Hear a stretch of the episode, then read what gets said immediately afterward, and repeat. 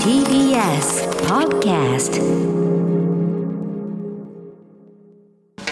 Let's change the world together. TBS Radio 905-954発信型ニュースプロジェクト荻上チキセッション衆議院予算委員会で来年度予算案が審議入り国会では菅総理とすべての閣僚が出席した来年度予算案の審議が衆議院予算委員会で始まり政府の新型コロナウイルスへの対応などをめぐり質疑が続いています。午前の質疑では自民党の下村博文政調会長がワクチンの接種体制について菅総理に正し菅総理は自治体の財政力の違いで準備に支障が生じることがないよう必要な費用は国が負担し支援していくと述べました。また菅総理は以前から野党議員に指摘されていた大企業の非正規労働者が新型コロナウイルスの感染拡大に伴う休業手当を受け取れない事例について中小企業労働者向けの休業支援金給付金の対象に加える方向だと説明しました。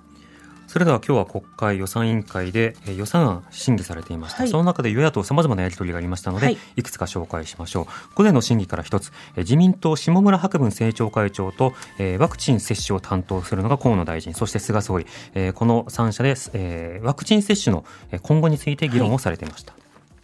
野村博文君。ワクチンの接種について伺います。安全性に限らず、接種のスケジュールや手続きなどにつきまして、広く国民の皆さんに情報提供していくことが、とても重要だと思います。まあ、すでにあの政府やあるいは河野大臣、ツイッターなどで努力をされていることは承知しておりますが、さらに、例えばもうテレビ CM とか何でもですね、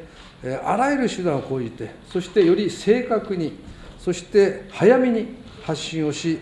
また時には国民の皆さんに協力をお願いすることがあってもいいのではないかと思いますが、え ー河野大臣にお伺いいたします。法務大臣、河野太郎君。あのおっしゃるように、ワクチンの接種につきましては、官邸にホームページを立ち上げ、またツイッターのアカウントでも情報発信をしているところでございますが、あの最初に接種を受けていただきます高齢者の皆様には、やはりテレビなどの媒体が有効なんだろうと思います。あの現在、テレビ CM、テレビコマーシャルについても検討しているところでございます。下村博文君。また自治体の財政力の差によって、ワクチン接種の進捗に差が生じることがないよう、国が万全の体制を取るべきと考えます。総理から改めてえご発言をお願いします。実際のワクチン接種の務務を担うのはやはり市町村になりますので、まあ、国としてはできる限り丁寧な情報提供を、まあ、速やかに行うとともに、財政力の違いで準備に支障が生じるような、こういうことはないように、接種に必要な費用はすべて国費が、国費で負担をいたします。各自治体で万全の体制を確保できるよう、引き続いて、まあ、全力で支援をしていきたい、このように思います。はい、え自民党下村博文政調会長、ワクチン担当大臣の河野大臣、そして菅総理とのやり取りでした。え今後スケジュールを確保するということと財政的な、え枠付けというものは行いますということが発信されていたわけですね。ただ、あの、具体的なスケジュール、見通しなどについて、あるいはその情報発信のあり方などについてはまだ未定のところもあるということで、そのあたり、えー与党の質問からでもまだ空白の部分があるということは、その後の国会で明らかにしなくてはいけない、まあ、重要な論点かなと思います。続いて午後の質疑、え立憲民主党枝野幸男代表、休業手当を受け取れていない大企業の非正規労働者の論点などについて、田村厚生労働大臣を正しています。現実的に厚生労働省が昨年の11月、休業手当未払いの大企業25社に文書で要請したけれども、1月の中旬時点で対応してくれたところ、ゼロだったわけですよね。やってくれないんですよ。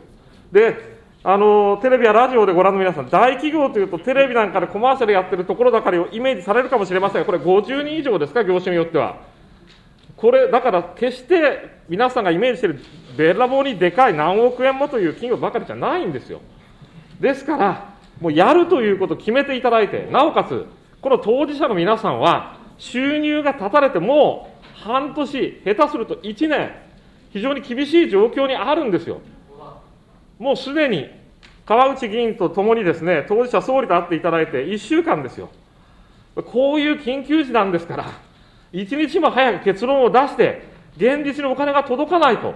本当に食べていけない方いらっしゃるんです。厚生労働大臣、最後の部分、やりますと言ってください。厚生労働大臣、田村憲久君。あのやるとはもう総理がおっしゃってるんです、今日午前中に。その上で、制度設計をしっかりやらなきゃなりませんから、やることを前提にですね、対象はどういう方なのか、期間はどういうことなのか、そういうことを詰めさせていただいて、総理から指示をいただいておりますので、これはもう総理がやるとおっしゃっておられますから、やります。以上枝野幸男君。いつまでにやっていただけますか？ということが一つです。明日とか、来週の週明けとか、そういう単位ですよね、これ決めていただくのは。どうですか？厚生労働大臣、田村憲久君。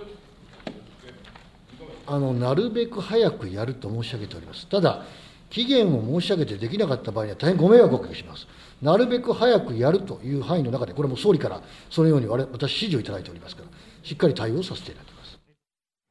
立憲民主党枝野幸男代表、そして田村厚生労働大臣とのやり取りでした。大企業といってもその非正規労働者、様々な規模の企業というのがあるの中で、そうした方々の中で休業手当を受け取れない方がいらっしゃいますよという、そういった話ですね。これはあの早急に対応することが必要なんですけれども、そのなるべく早くやるというふうに田村厚生労働大臣力強く答弁してましたね。ただこの論点そのものは、あの昨年の段階から野党の方で繰り返し出ていまして、その午前言った、なるべく早くやるっていうとスピード感があるようにも見えるんですけれども、実は例えばフリーランス、自営業、それから非正規の方っていう論点、こういったものがいろいろなその支援策から毎度毎度こうこぼれ落ちていくじゃないかと。だからそのあたりを何とかしてくれっていうことが追求されてようやく中に入れられるっていう話というのは、ちょっとこの1年間繰り返されすぎなので、もうさすがに次やるときは批判されないようにしっかりとこのあたりのレパートリー入れとこうとか、まあ、批判が怖くてっていうことではなくて、そもそもそこにちゃんと論点とか人間がいるんだということを、まあ、自覚してというか認識をした上で政策を練るという、まあそういったような実質的なスピードというものが必要になるなと思います。とはいえ、まあこういったところにこう支給がしっかりと行われていくということになることは重要なので、まあいち早く対応することが求められるかなと思います。荻上チキ